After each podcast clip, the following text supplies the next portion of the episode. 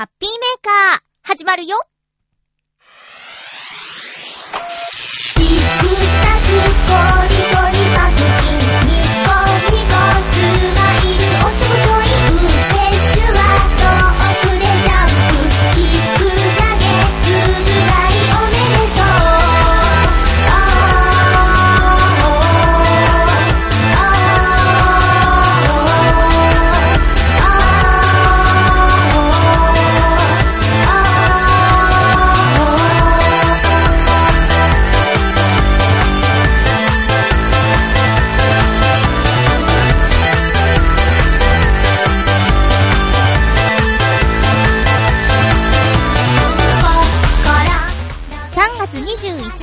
まゆちょのハッピーメーカー。この番組は、ハッピーな時間を一緒に過ごしましょうというコンセプトのもと、ちょわへよ .com のサポートでお届けしております。今日は収録が早めなんですけど、皆さんお便りを早めにくださったからたくさんです。今日も1時間最後までよろしくお願いします。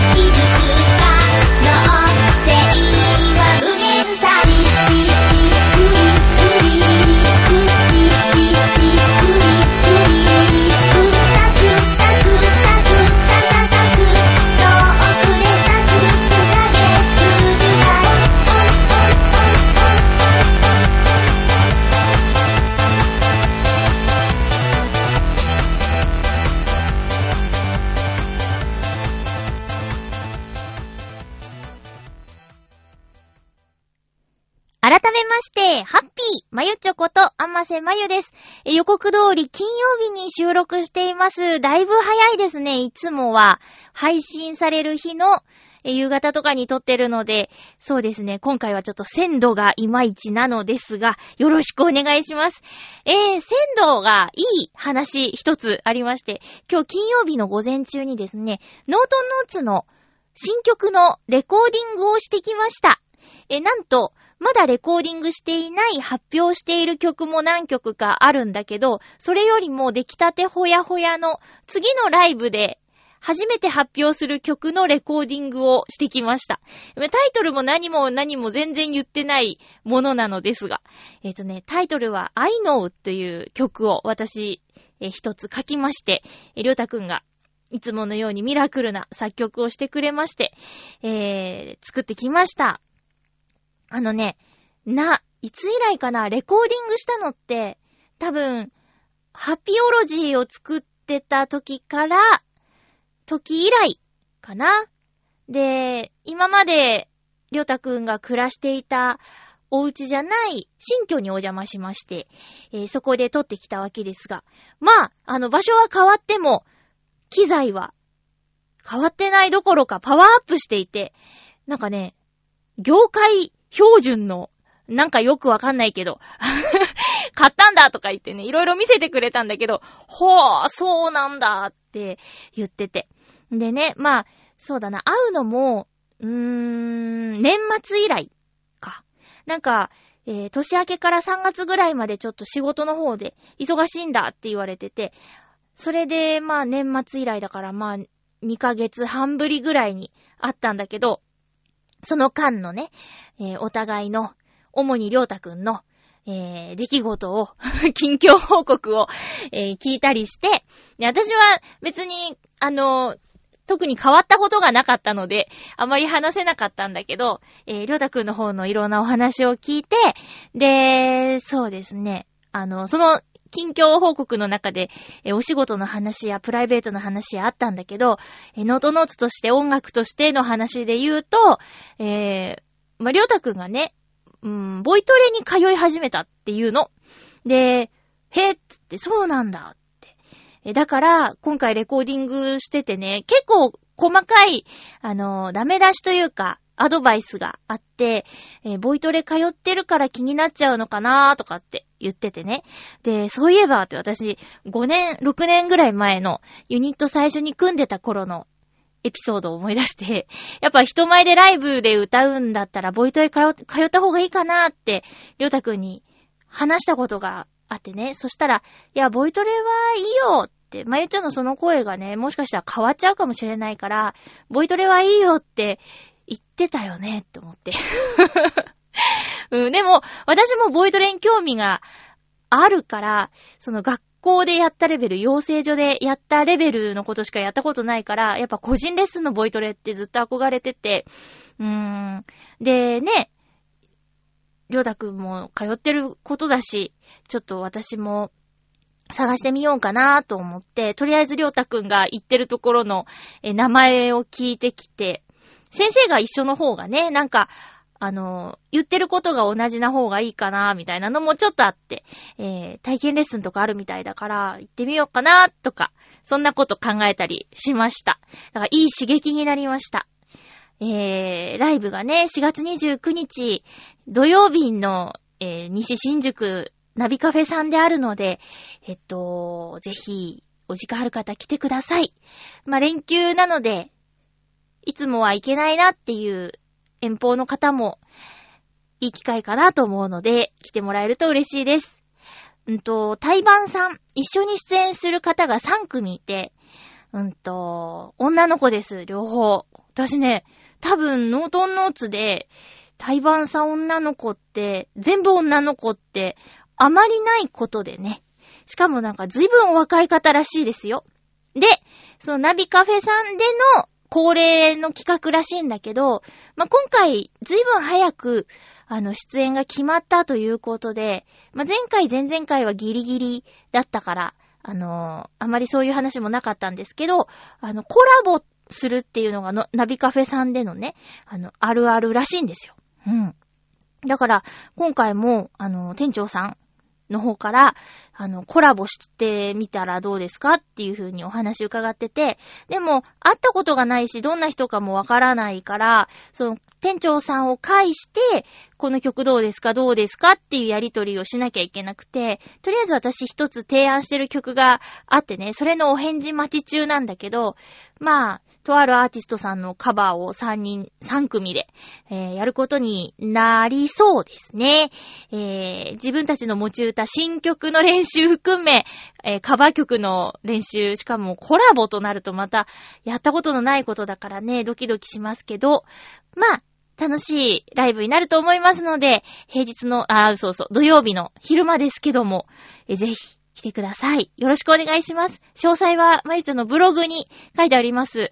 あまり更新頻度がないので、ライブのお知らせっていう記事すぐ探せると思いますので、よろしくお願いします。えー、っと、先週はですね、先週？今週か。今週水曜日。イタジラのヨシオンさんと私の親友と3人でご飯を食べてきました。えー今回はね、あのーこれ、いつぐらいに話したのかな？まあ、イタジェラのお二人はそれぞれなんですけど、私結構イタジェラ聞いてて、あのーご飯の話になるとね、行ってみちゃうんですよ、結構。どこどこ美味しかったって言うと、はあ、行ってみようと思って。行ったそのお店で、まず外れがないっていうのがね、えー、二人の言うことを聞いてみようって思う一つの理由なんですけど、そんな美味しいお店をよく知っているヨシオンさんに、こう、どっか美味しいとこないですかね一緒に行きましょうよっていう企画を、なんか、立ち上げて。で、今回その第1回目として行ってきました。で、ふとね、気がついたの。そのね、先輩、人生の先輩、ヨシオンさんに、店探し、予約をさせて、何やってんだろうって思ったんで、まあ、当日ね、ちょっと先週話したヨックモックの桜クッキーを持参して、ありがとうございましたって渡すところから始まったんだけど、まあ、今回連れてってくれたお店、すごく良かったです。あのー、なんだ、岩盤焼きでお肉をいただくお店なんだけど、えー、石が焼けてて、その石の上で肉を焼くんですけどね。で、お店の人が一枚一枚焼いてくれて、ちょうどいい焼き加減で皿に乗せてくれるんですよ。それで、あのー、3、3枚あるから、3枚それぞれ味をつけて食べてくださいって言って、じゃあ1枚目はそのまま食べてください。え2枚目は、えー、わさびをつけて食べてください。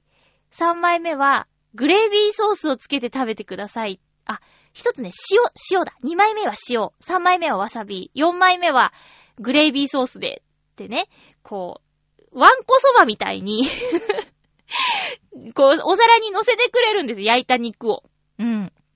んで、まあ、そんなこんなで写真撮る間もなかったんだけど、で、それが、まず、あの、最初のローストビーフがそんな4種類の食べ方で出していただき、その後なんかね、メインのお肉、鶏肉だとか、なんかいろいろどんどんどんどん出てくるんですよ。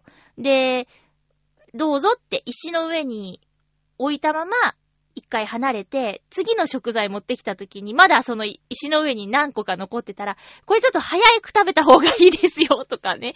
焼き加減今ベストなんですよ、みたいなことを、ちょっとせかされたりもして、まあそれが嫌な感じじゃなくて、もう美味しい時期を逃したらあかんで、っていうような感じでね、出してくれるの。んで、えー、私、そういえばそうかって思ったメニューが一つあって、お店一番のホルモンっていうのがお店一番人気のホルモンっていうのが出てきたんですけど、えー、っとね、一緒に行った私の親友が、ホルモンって、こう、食べ時がわからないよねって言って。だけど、今ですよって言われたら、安心して食べられるねって言ってて。で、焼けたか焼けてないかがわかんなくて、つい焼きすぎて、油が流れちゃってちっちゃくなっちゃうんだよねって言ってて、あ、そうか、確かにそうだなって。でもお店の人が、はい、今だ、もう大丈夫ですよって言ってくれたら、あ、今もう食べていいんだって言って、パクって食べるっていうのがね、あのー、よかったです。で、締めはね、お蕎麦。肉蕎麦って言って、ま、肉が乗ってて、蕎麦と絡めて食べるっていうのが締めだったんだけど、そこに出されたお蕎麦も、私が好きな、ちょっと固めの蕎麦で、あ、もう全部美味しかったって、大満足っ。しかもそこで出されたお酒がね、えー、っと、まあ、出されたっていうか注文したお酒も、私の大好きなやつで、これもし売ってたら、買って帰りたいっていうぐらいの、荒越し桃酒、荒越し白桃酒っていうのがすっごい美味しかったです。で、友達は荒越しゆず蜂蜜酒を飲んでて、で、ヨシオンさんは、えっ、ー、と、特製、なんだっけ、ブラッドオレン、カシスオレンジか。うん。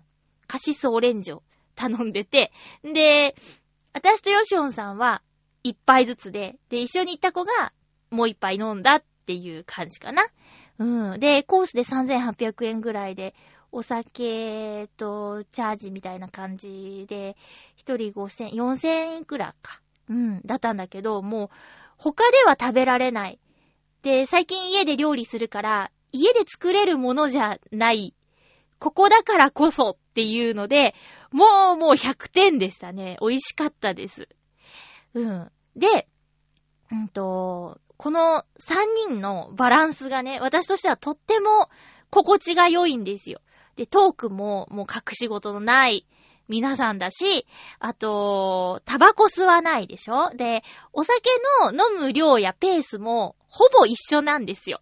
うん。で、なんか、ガバガバ飲んで、ベロベロに酔っ払うっていう人もその中にいないし、えっ、ー、と、なんだろうな、こう、みんな好きなお酒の感じが一緒みたいなところも、こう、食の気が合うみたいな感じで、またやりたいなって私としては思うんだけど、でも、ヨシオンさんにとっては結構負担だったみたいで、申し訳なかったなって思ったんですけどね。だからまたなんか、あの、進めたいなってお店があったらやりましょうみたいな感じで来たんだけど、本当はね、もっといろいろ連れてってもらいたいなって思いました。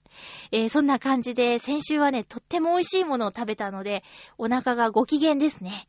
あの、健康診断、人間ドックに向けて何とかしようと思っているのと裏腹に、私のお腹は、体は美味しいものを欲しております。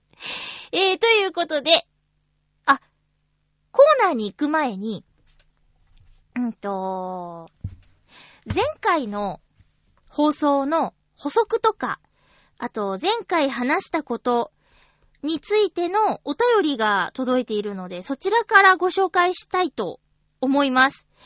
えー、っと、まずは、ハッピーネームフクロウのキスさんからいただきました。前回のテーマの補足ですということで、まゆっちょさん、ハッピー、ハッピー？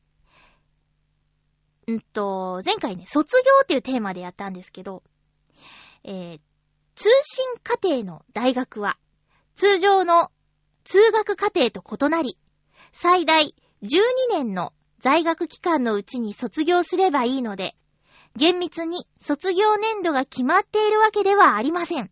うん。なので、論文が書き上がらなければ、卒業年度が半年から1年先送りになります。私の場合は、今年の10月までに今書いている論文が書き上がらなければ、来年3月の卒業ではなく、来年9月、あるいは再来年の3月の卒業になります。予定通りに論文を書き上げていたら、今年の3月、まさに今頃に卒業だったわけですね。それでは、ということでありがとうございます。私の知らない大学の世界、まあ、通学課程と通信課程とあってっていうことで、説明していただきました。ありがとうございます。なるほど。もう論文が書き上がったら卒業ってことなんですね。うーん。12年のうちに卒業すればいいんだ。12年。へえ。まあ、通信課程だから、働きながらの人もいるだろうしね。そういう人たちの、えーペースに、その人のペースに合わせて、勉強を進められるっていうことなのかな。知らない世界をね、こうやって教えていただけるのは嬉しいことですね。ありがとうございます。そうなんだ。早く卒業したいとかはあるのかな。まあでも12年のうちに出ればいいか、みたいな感じなんですかね。すごいなぁありがとうございました。もう一つ、えーっと、前回のテーマの中で話題になったお話に、えー補足でいただいたお便りです。ハッピーネーム、七星さん、ありがとうございます。まゆっちょ、ハッピー、ハッピー、卒業式ですか？中学時代に、いわゆる不良と言われた人が多くて、背中に刺繍がびっしりしていた、特注の制服を着ていたのを思い出しますね。えー、七星さんが？不良と呼ばれていた人たちが？かな？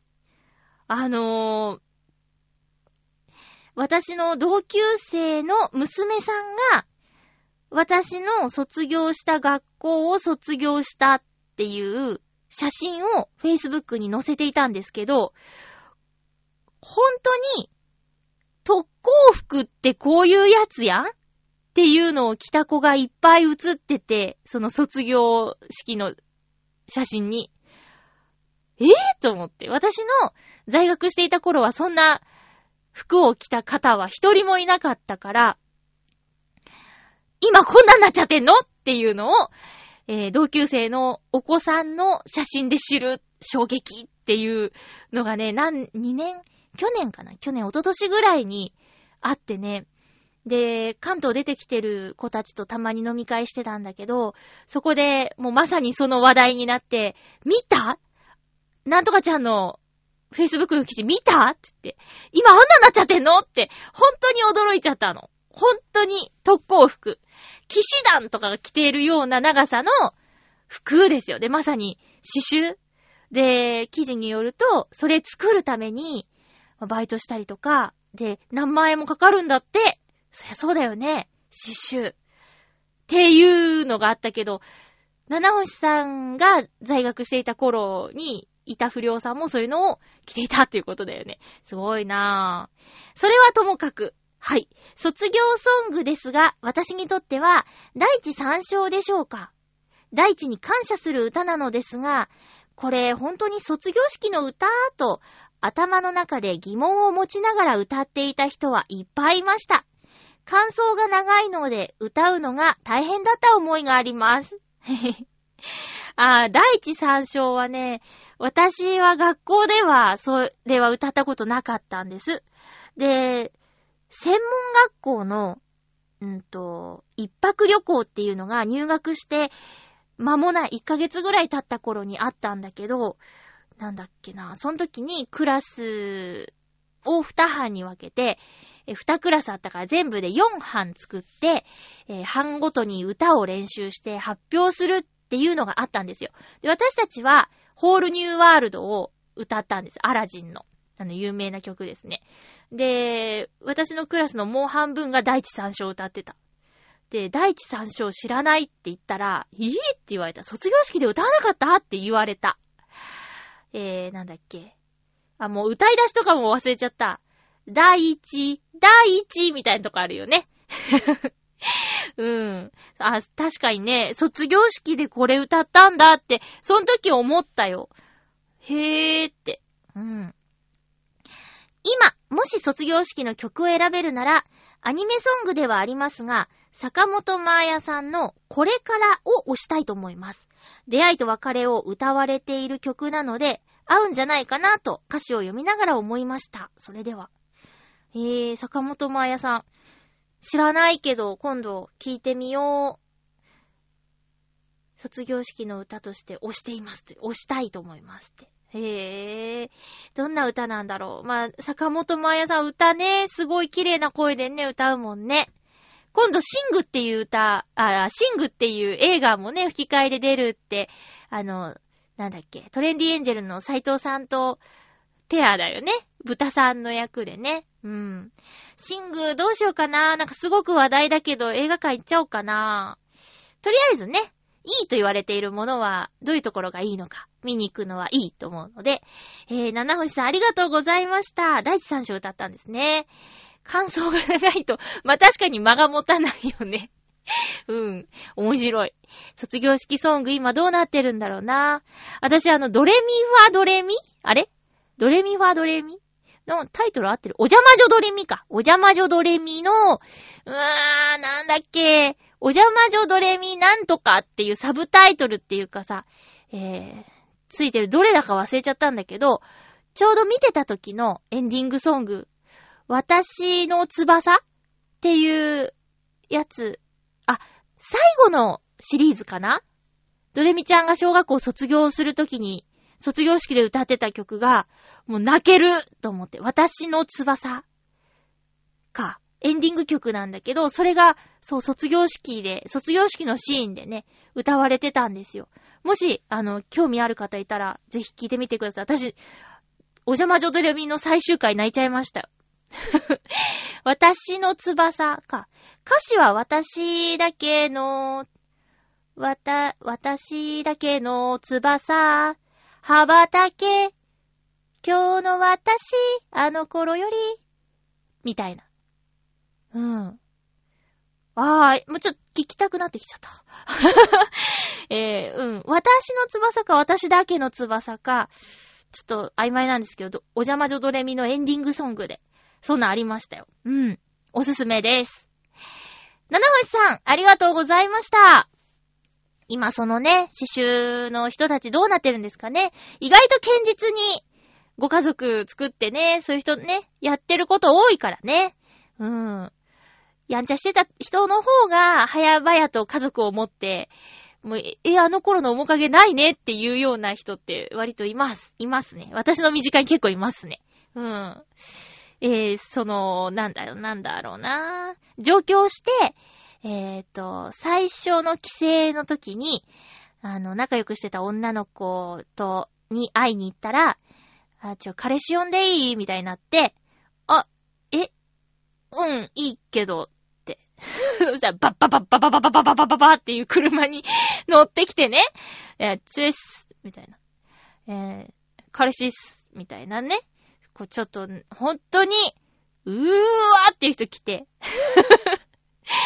で、まあ、基本、二人乗りでしょこの車みたいな。まあ、後ろに、席はあるんですけど、シートはあるんですけど、なんか、狭いし。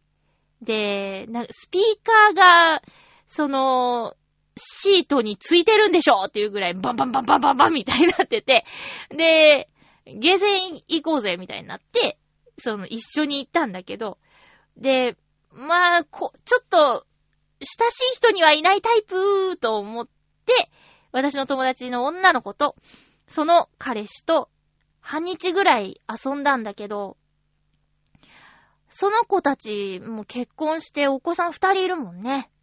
うん。ずっと一緒にいるってことよ。18歳から。すごいなって思うよ。うん。えーと、あれ？そう、ちょ、っと脱線しちゃいましたね。えーと、では、コーナー行きましょう。ハッピートークはい。今日のテーマは、アナログゲームということで、テレビゲーム以外のゲームのお話をしたいと思います。なぜならば、最近私がそういうゲームを割とする機会があって、ちょっと前に話したけど、花札やってみましたとか、えっ、ー、と、将棋を久しぶりにやったとか、あと、900円ぐらいで売ってた、えー、と、おもちゃコーナーにあった小さい人生ゲームをやってみたとかね。そういうことがちょっと続いてて。で、職場にちょうどその、ボードゲームとか、アナログのゲームを、めいっ子さんとよくやるんだっていう、え、10歳ぐらい上のお兄さんがいてね、その人と、そういう話を結構するようになって、で、そのお兄さんが、あの、もし、興味あったら読んでみてって渡してくれた漫画で、なんだっけ、えっとね、放課後サイコロクラブっていうタイトルの、えー、漫画があって、コミックがあって、えー、月産で連載中らしいんですけど、この漫画を読むことによって、あのー、いろいろともっとやってみたいゲームが増えてきたっていうような状況からテーマにしてみました。えーっと、では、あの、お便りいただいているのでご紹介していきたいと思います。ハッピーネーム、ブルユニさん、ありがとうございます。まゆちょハッピー、ハッピー？ボードゲームではありませんが、アナログゲームで一つ。ひらがなを覚えさせるため、息子とよくカルタをするようになりました。あ、いいですね。今は付属の機械が、札を読んでくれて家族で取り合いをするのですが、接待ゲームとはよく言ったもので、息子が負けないように、どんなに絵札が近くにあっても、取らないであげるのが優しさというもので、ガチで勝負するのはもう少し大きくなってからかな。ということで、へえー、ええー、今読んでくれるんだ。はあ、そっか、そしたら、あの、今までだったらそこに3人いたら、1人が読んで、2人がね、取り合うみたいな形だけど、もう3人で取り合えるんだ。接待だけど。へえ、あーもう進化してますね。はー。そうだよね。見つけさせてあげないと、大人が、大人がバーって取っちゃったら、ひらがな覚えるどころかね、見えないもんね。そっかパパ、パパらしい、いいな、ほのぼのしてていいですね。あれ今おいくつ？幼稚園？入ってる？ひらがなってお子さん、何歳ぐらいから覚えんだろうね。私、あの、何歳とか何ヶ月でどうなるみたいな知識が頭の中に入ってなくて、まあ、今だからね、調べれば、まあ、ネットでわかっちゃうことなんだけど、はって、いつも体の中に染みついてる知識にはなくて、あの最近、もう地元でずっと小学、小学校からずっと仲良くしてた女の子が、まあ横浜にいるんだけど、えー、そのお子さんがこの間、1歳になって、で、そのお誕生日プレゼントにと思って、まあ、番組でもちょっと話したんですけど、ぬいぐるみに縫い付けて、えーぬいぐるみが喋ってるようになるスピーカー、ペチャットっていうのがあってね、それをね、プレゼントしたんです。1歳のお誕生日に。そしたら、まだ言葉わかんないけど、みたいな 来て、いや、あのーでも、って、こんなのあるの知らなかった嬉しいって言ってくれたんだけど、もうちょっと大きくなってから使うねって言ってくれたんだけど、あ、そっかって、まだ、そっか、まだか、とか、そういうこと。もしかしたら、まあ、ある程度幼稚園前ぐらいの子の方が、ペチャットは楽しめるのかもしれないですね。うん。ペチャットどうですか？知ってます？ブルユニさんペチャット。まあ、あんまり大きくなっちゃうとね、えー仕組みが分かっちゃうとちょっと面白くなくなっちゃうけどね。うん。えー、っと、いうことでありがとうございます。まあ、その、10個ぐらい上のお兄さんも、めいっ子さんと遊ぶって言ってて、結構ちっちゃい子らしいんですよ。3歳とか言ってたかな？4歳、3歳ぐらい。だから、一緒にいる相手によって遊ぶ内容も変わってきますよね。うん。いろいろこ、これから楽しみですね。え、ハッピーネーム、うーんと、コージーアットワークさん、ありがとうございます。まゆっちょ、ハッピー、ハッピー？最近、アナログゲームをやっていない気がします。スマホのゲームもデジタルのくせに、キャラクターのカードを引く形式が多いし、とりあえずお腹いっぱいな感じでしょうか。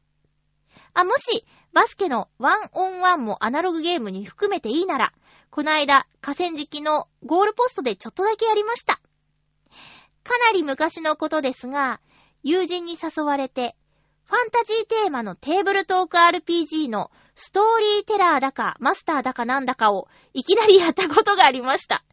好きなようにやっていいと言われたので、本当によくわからないまま3時間くらいやった記憶があります。えーと、魔力を使うなら、エネルギーはどこから得ますか？大気、地熱、パーティーの仲間から奪うの、いずれかが使用可能です。大気ですね。パーティーの周囲の大気から多量の熱を奪ったため、攻撃後は、ん？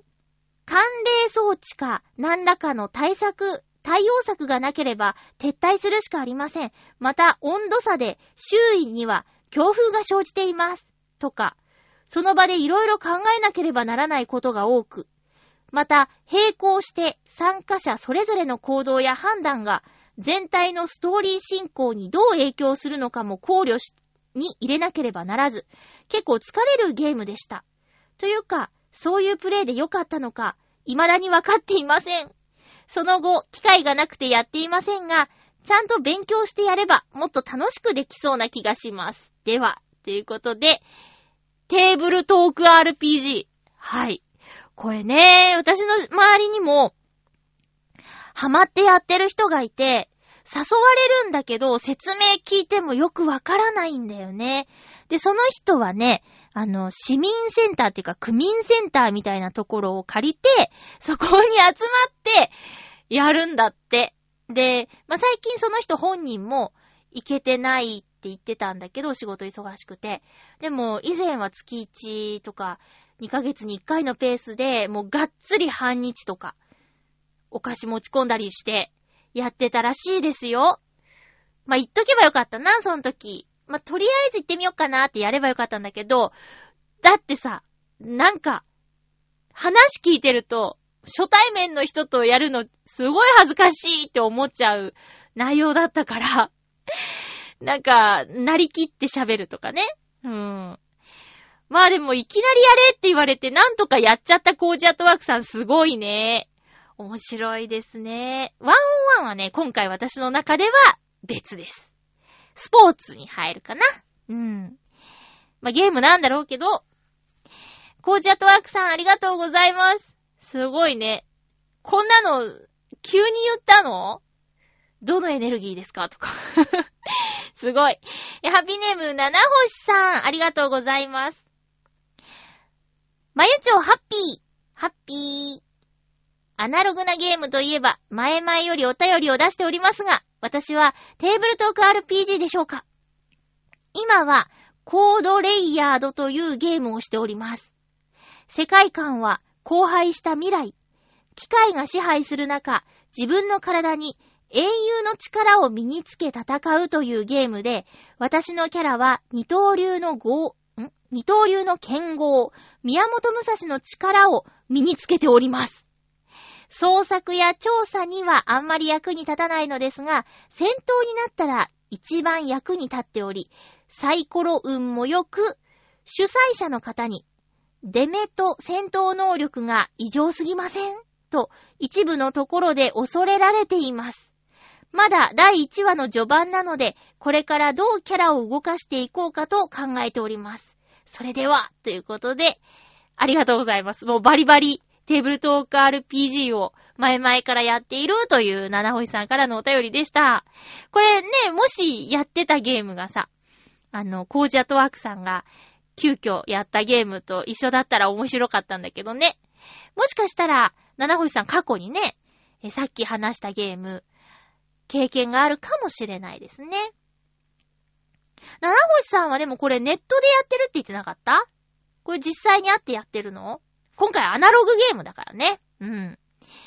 実際にこう触りながらっていう感じのイメージだったんだけどな。えー、ありがとうございます。続きまして、ハッピーネーム、フクロウのキスさんからいただいております。ありがとうございます。まゆちょさん皆様、ハッピー、ハッピー今回のテーマ、ボードゲームについて。今回は、アナログゲームならば何でもいいようですが、カードゲームまで広げると話を終えられなくなってしまうので、最初に指定されたボードゲームに限ってみます。はい、すいません。ちょっと、いろいろ言っちゃいましたもんね。私のお気に入りは、GMT ゲームスのコマンドカラーズエンシェント。古代ローマの戦争の状況を再現した1対1の対戦型の戦略ものゲームで、例えば、ハンニバルとスキピオ、スキピオが戦ったザマの戦いなどの実際の戦争が再現されるシナリオが用意されています。重装歩兵や軽騎兵軽騎兵そして、増票など、シナリオの指定する部隊と地形が配置された状況で、プレイヤーはザマの戦いのシナリオなら、それぞれハンニバルあるいはスキピオの立場で、自軍を、自分の軍を勝利に導くために部、部隊を動かしていきます。史実を覆す勝利を得ることはなかなか難しいのですが、ゲームのランダムな要素や運をうまく活用し勝利できた時は達成感があります。ちなみに残念ながら翻訳版は出ておらず、ルールブックやシナリオブックを翻訳しないと遊べません。うわ、何？すごいな。え、それから、くだらなくて何人かで集まってワイワイやると楽しいのは、トワイライトクリエーションズのゾンビーズです。これは B 級ゾンビ映画を再現したボードゲームです。基本的には街に溢れ出したゾンビの手を逃れ、ヘリポートにたどり着き街から脱出することを目的とします。このゲームに、このゲームの基本セットは、ゾンビ人形が100体ついているのですが、ゾンビの湧き出す速度が速すぎて、すぐにボード上がゾンビだらけになります、笑い。その光景はもう絶望的です、苦笑。大概ヘルポートにたどり着ける人はいないので、もう一つの勝利条件である、指定された数のゾンビを殺すことで決着がつくことが多いですね。アイテムとして手に入れた消防用手斧を持って、ゾンビを惨殺して歩くプレイヤー、キャラクターを見ていると、そんなシーンのある映画はどんなものだろうと想像し、これが映画だったらひどいものだと笑えてきます。ちなみにゾンビはとても強いので、プレイヤーは大概何度もゾンビに殺されます。苦笑。こちらはルールに翻訳版が付けられているものが入手できるので、英語が苦手でも遊ぶことに苦労することはないですね。他にもまだ色々あるのですが、長くなりすぎるので、とりあえず今回はこの二つのお話に止めておくことにします。それでは、ありがとうございます。なんかもうゲームの話はいいんですけど、翻訳版がついていないので。で、でもそれで遊んでるんでしょ？すごいな。英語翻訳しながら遊ぶの。ひー、なんかもう、もう、ただ遊んでるっていう感じじゃないよね。まあ、そんな時でも私あのアプリあるから、なんとかなるかもしれないよ。単語を訳すね。あの、Google 翻訳アプリをちょっと使ってみようかしら。まあ、でもね、こう、細かいルールとかまではわかんないもんな。英語わかんないとね。すごいですね。結構やってるんですね。あその、史実に基づ、史実を覆す勝利を得るのは難しいってことなんだけど、じゃあ、えー、二人でしょ？一対一でやるんでしょ？じゃあ、ハニバル、俺やるとか、スキピオ俺やるみたいな、その、どっち選ぶみたいなところで、まず、一悶着あるのかな うん。歴史的に勝った方を選びたいというか、ね、勝つためには。もう一つの方って、そのゾンビの湧くスピードが速いっていうのは、自動で出てくるわけじゃないですよね。もうある程度時間経ったらこう、手で置くのかなどんなやつなんだろう。うん。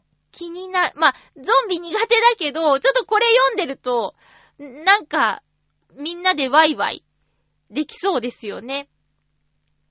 面白そう。で、そう、なんか世の中にはね、今回この、袋のキスさんが教えてくださったゲームとか知らなかったんだけど、ボードゲーム。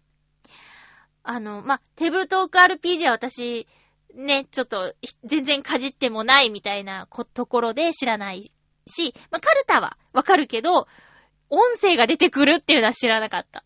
で、うんと、袋のキスさんが言ってたゲームは、多分こういうのが、さっき話した漫画にね、放課後サイコロクラブっていう漫画で、こういうちょっと海外のゲームとかを、えー、1話に1本取り上げて説明していくコミックなんですよ。で、基本的なキャラクター設定は、主人公の女の子がゲームクリエイターを目指してるっていうところで、で、お父さんがゲームクリエイターで、っ。で、小さい頃からゲームに親しむ機会があってっていうキャラクターがいて、で、高校生、女子高生なんだけど、えー、部活を作って、部部活っていうか、まあ、同好会みたいなの作って、えー、そこに集まった女の子たちと一緒に新しいゲームやってみるみたいなゲームですね。で、この主人公がアルバイトしているお店っていうのが、舞台になったお店が実際高円寺にあるらしいんですよ。すごろく屋っていうゲームがあって、で、そこにボードゲーム、世界のボードゲームがたくさん売られてるんだって。で、実践する時間とかもあるらしくって。いつか行ってみたいなって思ってます。で、そんな中で、えー、バイト先のね、あの、お兄さんと、ちょっと話して、うーん、ちょっとやってみましょうって、言って、会社が終わって、あの、少しバス、バスを待つ時間があるんですけど、その間にできるって言うから、えー、って言って、でも3分、4分ぐらいしかないよって、5分ないよって言ったんだけど、あの、実際やってみてすごく面白かったゲームがあるんですよ。で、これは、ブルユニさんが息子さんと奥さんと3人でも十分楽しめるゲームだと思うから、えーぜひおすすめだし、私もお兄さんのゲームでこの間遊んだけど、えー自分も買いたいなって、で、今度お花見の企画があるから、外でレジャーシートの上で花見の時にやりたいなって思ってるゲームがあって、えータイトルがね、ドベルっていうゲーム。ドベルっていう海外のゲームなんですよ。でね、丸い缶に丸いカードが入ってて、何枚ぐらいかな ?100 枚あるかないかぐらい入ってて、で、丸いカードの表と裏。表はなんかトランプみたいにね、同じ絵がバーって書いてあるんだけど、裏側、内側にはイラストが6個ぐらい書いてあるんですよ。6個ぐらいイラストが書いてあって、で、ゲームの進め方としては、えー、まあ、4人でその時やったんだけど、4人に1枚ずつカードを渡すの。裏返したままにして、せーので、えっ、と、表にひっくり返す。絵が6個ぐらい書いてある方を、バーって見せ合うんですよ。で、まあ、テーブルに置いてバーってひっくり返して見せ合って、で、その6、ん？その4人の持ってるカードの、それぞれの6個の絵が、必ずどっかに同じ絵があるんだって。で、その絵を早く見つけて、同じ絵の書いてあるカードを持っている人のカードの上に置いちゃうっていうゲーム。うん。ちょっと説明下手かな。で、勝ち負けは、で、それを繰り返すんだけど、勝ち負けは、たくさんカードを持ってる人が負け。うん。早く絵柄を見つけて、カードを他の人に渡しちゃう。自分の手元にカードがないようにするっていうゲームらしいです。うん、ちょっとわかりづらかったかな。とにかく単純で、えー、面白いかったですよ。で、子供の方が得意なんだって。間違い探しっていうか、同じもの探し、絵合わせみたいなところで。で、その、どれが合ってるか、無言でパーって押しちゃうとわかんないから、例えば、猫が合ってたら猫って言いながら、カードを相手のところに置いちゃう。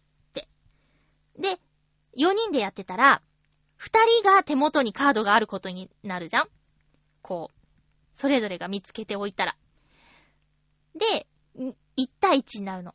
4人中2人が持ってるから、今度その2人が、えー、どっちかに絵を見つけて、そのカードを置いちゃう。で、最終的には1人が4枚持っちゃうことになって、その4枚はその人の、えー、ものになっちゃう。で、第2試合みたいな感じでまた同じこと繰り返して、で、最終的にたくさんカードを持ってる人が負け。で、その手持ちのカードは減ることはないんだけどね。渡されちゃった4枚のカードは。まあ、とにかくドベルっていうゲームをね、えー、買ってみて、で、そこで、そこについてる説明書を見て改めて、えー、やってみてください。多分ね、買って、こんなん買わなきゃよかったとはならないと思うんですよ。え、値段とかどれぐらいするんだろうな。なほんとね、なんか丸い缶に入ってて、持ち運びもね、楽そうだし、うん。これいいと思うんだよね。で、その人はね、これどこで買ったんですか？すごろく屋行ったんですか？って言ったらね、ヨドバシで買ったって言ってたよ。あの、だからおもちゃ売り場に売ってるのかな？どうなんだろうね。カードゲーム、ドベル。あるかな？値段とかね。うーん。あったあ、ドベルじゃない ドブルだった。ドブル、日本語版、1500、あ、違う、1944円が定価らしいです。だいたい2000円ぐらい、ドブル。そうなんだ。そうか。ドブルでした。ドベルじゃない。ドブル。ん？ドブルか。えー、ホビージャパンさんから売られているそうです。えー、っと、うん。ですね。ということで、私の、えー、今一押しのアナログのカードゲームはドブルでした。子供の頃は、うーんと、お父さんの会社の人？のお子さんが使ってたっていう、えー、ゲームをなんか大量にうちにもらって、あのー、だから人生ゲームとか、あと、なんかよくわかんないボードゲームで、噂の刑事、トミーと松っていうボードゲームがあってね。で、その、どうやらドラマでやってたキャラクターのボードゲーム版らしいんだけど、うーん、当時の私で言うと、危ないデカ的な刑事のコンビらしいんですよ。トミーと松っていう。で、そのゲームを進めていく中で、なんか犯人を追いかけるボードゲームなのかな？で、結局よくわからないまま、あまり登場の機会はなかったですね。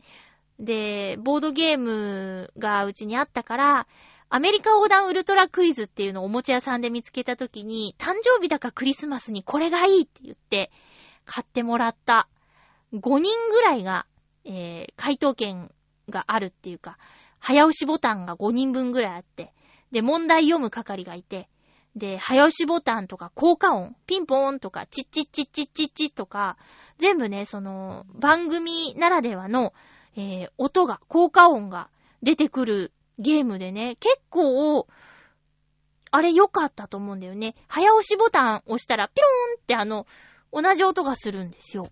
ただ難点は、えー問題集が100問ぐらい、500かななんかあったんだけど、何回かやってると、答え覚えちゃってね、早押しとかもめちゃくちゃみんな早いっていう難点がありました。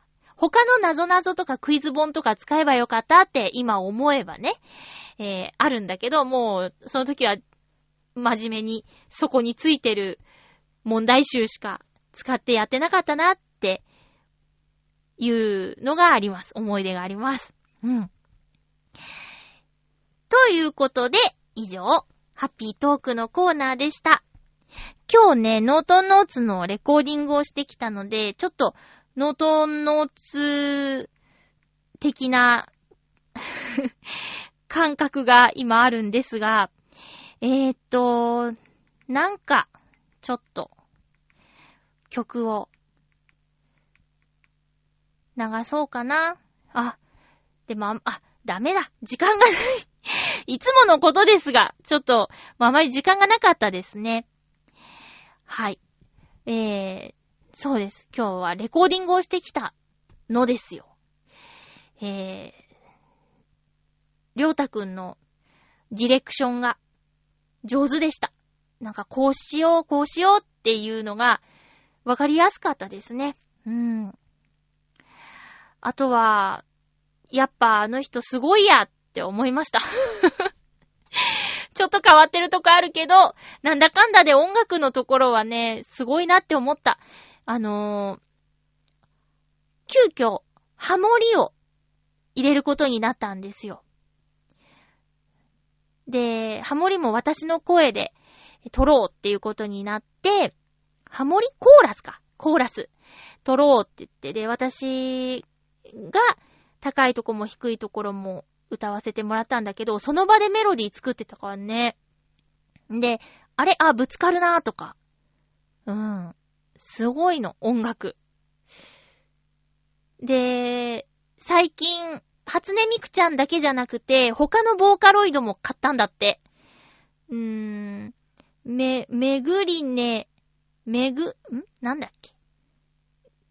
りんくんと、ん？れん、れん、れんくんとりんちゃんとかって言ってたけど、で、その子で作った新曲も聴かせてもらって、で、作詞もりょうたくんがやったんだって。で、い、こう、まだ聞いてないって、今聞けるって言ったら、聞けるよって言って流し始めたんだけど、恥ずかしい、恥ずかしいって言ってました。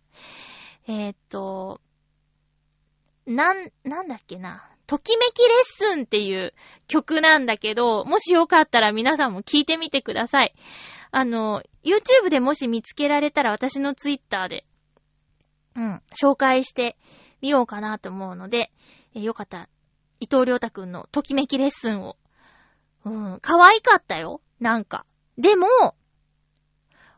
内容っていうか、悲しい歌なんだよっていうことをね、うん、解説してもらって。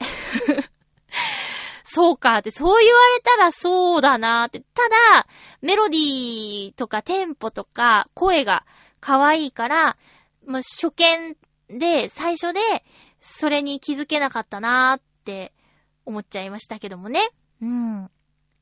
なんか学生時代にこんな女の子いたなーと思って作詞したんだって。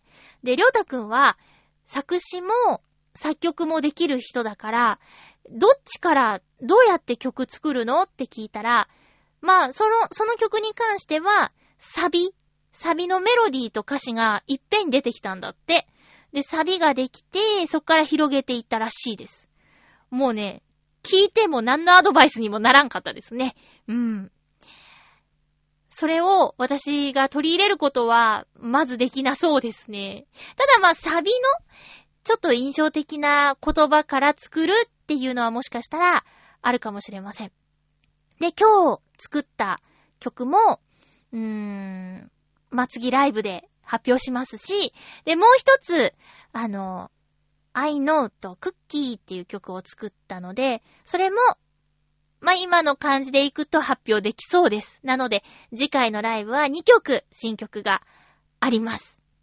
それ以外は、えっ、と、ハピオロジーの中に入っている曲とか、いろいろやりたいと思いますので、ライブぜひ来てください。え次回の予告です。次回は、うーん、3月28日の放送、3月26日日曜日に収録する予定です。テーマは、そろそろこれ言っときますか。お花見ということで、えー、うーん、お花見だけだと毎年やってるからあるか。えっ、と、春、春を感じる。春を感じました。春、春が来たなーっていうテーマにしましょうか。お花見じゃなくて、春が来たなーにしましょう。春が来たなーっていうテーマ。春が来たなーって感じたことを送ってください。下手か もうテーマ考えるのほんと下手だよね。いたじら聞いててもヨシオンさんがね、こう、テーマに苦戦してるっていうのがね、あの、聞いてて、うん、わかる、わかるよーって思いながら聞いてるんですけど、ほんとね、テーマを考えるのってね、大変なんですよ。うん。まあ、前よりはね、その直前になって、あ、テーマ考えてないみたいにならなくて、なんとなく、あ、こんなテーマで行こうっていうのは考えてるんだけど、今みたいに、お花見にしようと思ってても、いや、ちょ、ま、ちょっと待って、お花見じゃあな、みたいに、急に変わっちゃったりもするしね。春が来たなーっていうテーマにしましょう。桜の開花予想はちょっと遅くなっちゃったみたいですね。えー最初は3月22日の予定だったんだけど、3月25日が開花予想日に変わってましたね。ちょっと肌寒い日が続いたからその影響らしいですけどね。えー風邪などひかぬようにお過ごしください。えーちょっとずつ暖かくなってますけど、皆さん花粉症とかどうですか？私鼻の方は、なんか、ツーッと来る日もあるけど、そんなくしゃみが止まらないとかはなくて、ただね、この金曜日、ちょっと暖かかったんだけど、目が、目がね、かゆかった。だから私やっぱまだ花粉症の毛があるんだと思います。気をつけようがないけど、なんとか乗り切りましょう。そろそろお別れのお時間です。お相手は、まゆちょこと、あませまゆでした。また来週、ハッピーな時間を一緒に過ごしましょう。ハッピー。